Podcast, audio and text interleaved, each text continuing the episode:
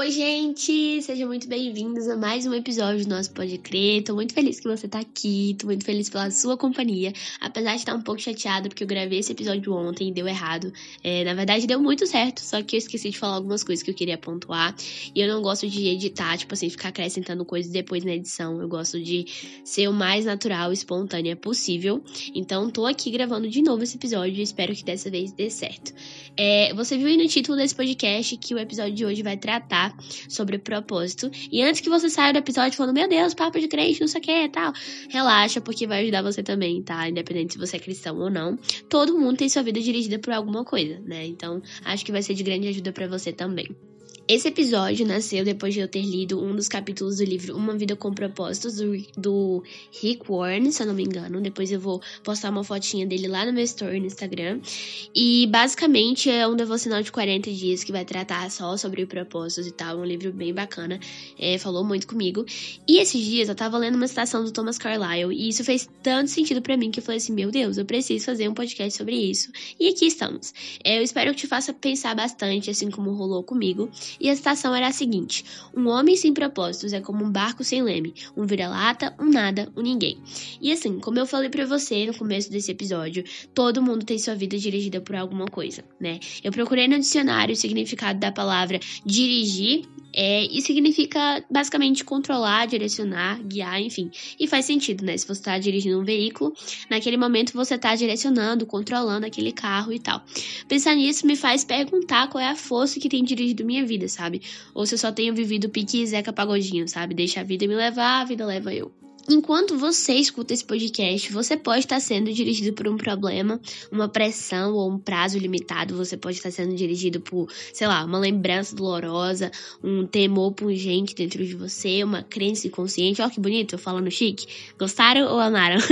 A questão é que existem infinitas circunstâncias, valores e emoções que podem dirigir sua vida e cabe a você decidir quem é que vai te levar nessa jornada enquanto você admira a vista da viagem do banco de trás. Eu quero pontuar alguns motoristas dessa nossa viagem pela vida é, de forma racional aqui, pessoa, coisas que eu acho importante a gente pontuar e eu espero que alguém se identifique com isso. Mas o primeiro é que muitas pessoas são dirigidas pela culpa, sabe? Essas pessoas são manipuladas por suas lembranças, permitindo com que seu passado controle seu futuro.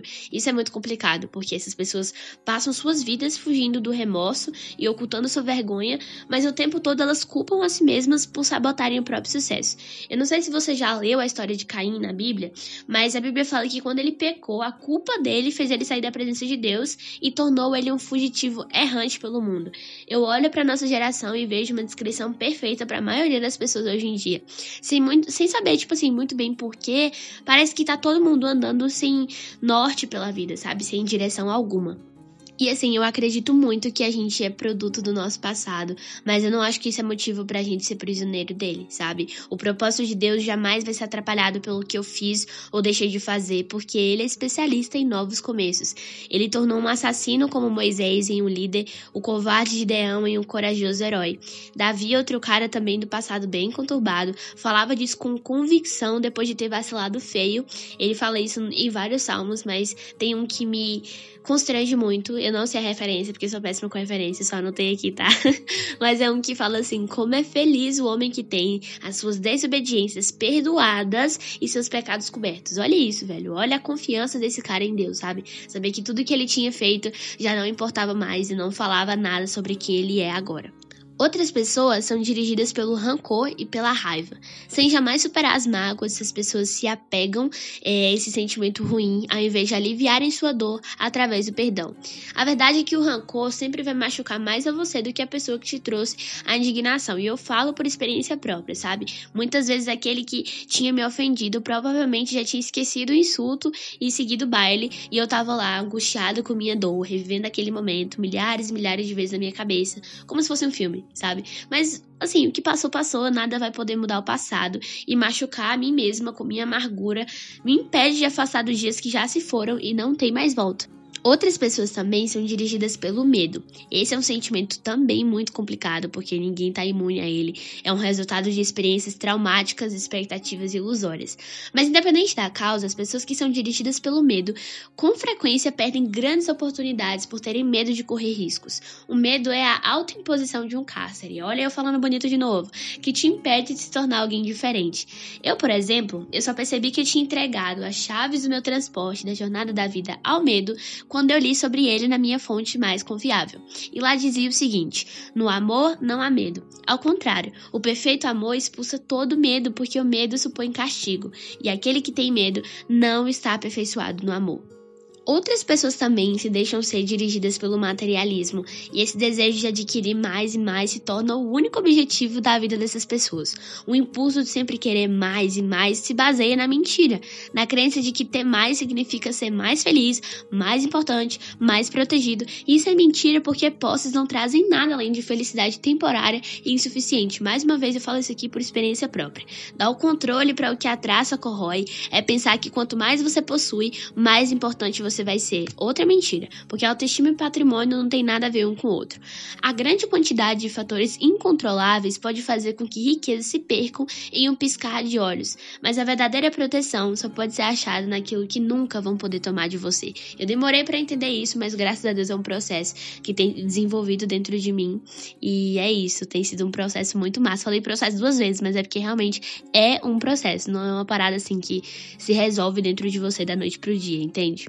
Outras muitas pessoas são dirigidas pela necessidade de aprovação. Meu Deus, eu sei que a gente já conversou sobre isso no episódio de perfeccionismo. Inclusive, se você não viu esse episódio, termina esse aqui, corre para ouvir que tá muito bom. Foi um episódio que eu precisei ser muito vulnerável para estudar o perfeccionismo como assim um objeto de estudo separado da minha vida.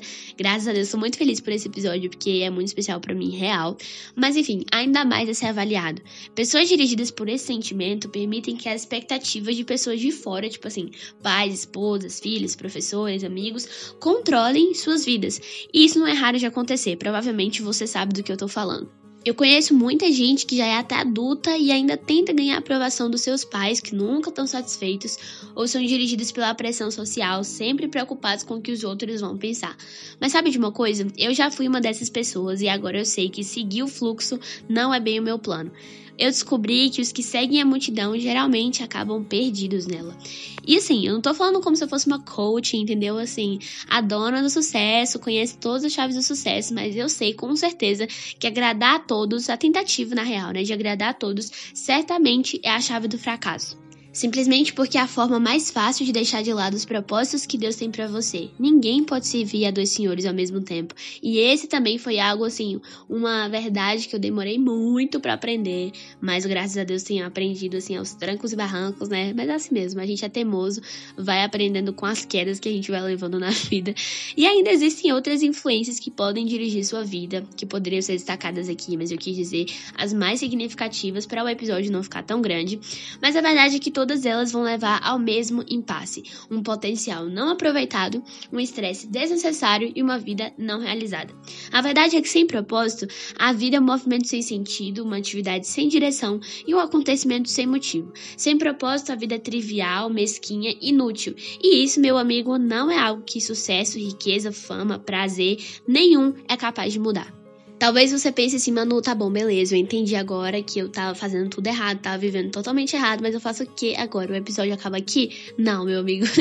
eu quero te mostrar o quanto que entender isso tem suas vantagens e eu peço muito que você preste atenção nisso agora. Se você não tava prestando atenção no que eu tô falando, acorda, tô estralando o dedo aqui pra você prestar atenção agora, tá bom?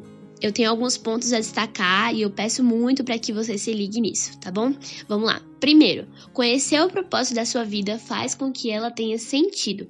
A gente gosta dessa sensação de ser importante e é por isso que as pessoas usam astrologia, psicologia, religião, enfim. Quando a vida faz sentido, você pode suportar quase tudo, mas sem isso, sem um motivo para existir, tudo se torna insuportável. O que eu tenho falado até agora nasceu naquele livro que eu falei para vocês, Uma Vida com Propósitos, e nesse livro, um jovem de 20 e poucos anos escreveu assim: Sinto-me um fracassado. Eu luto para me tornar algo algo e eu nem sei o que. Tudo que eu sei fazer é sobreviver dia após dia. E se algum dia eu descobrir o meu objetivo, aí eu vou sentir que estou começando a viver. E eu acho que todo mundo já se sentiu assim em determinado momento da vida. Até na Bíblia a gente tem vários relatos disso. Jó disse: Os meus dias são vazios e sem esperança, eu detesto minha vida, não quero mais viver, me deixe em paz, porque a vida não vale nada. Ele falando com Deus, no caso, né? Ou era com os amigos dele, não sei, para com isso. Falta de entendimento bíblico, brincadeira, mas é porque eu realmente não sei, vou procurar essa referência depois. Isaías desabafou também: Eu tenho me afadigado sem qualquer propósito, tenho gastado a minha força em vão e para nada nada.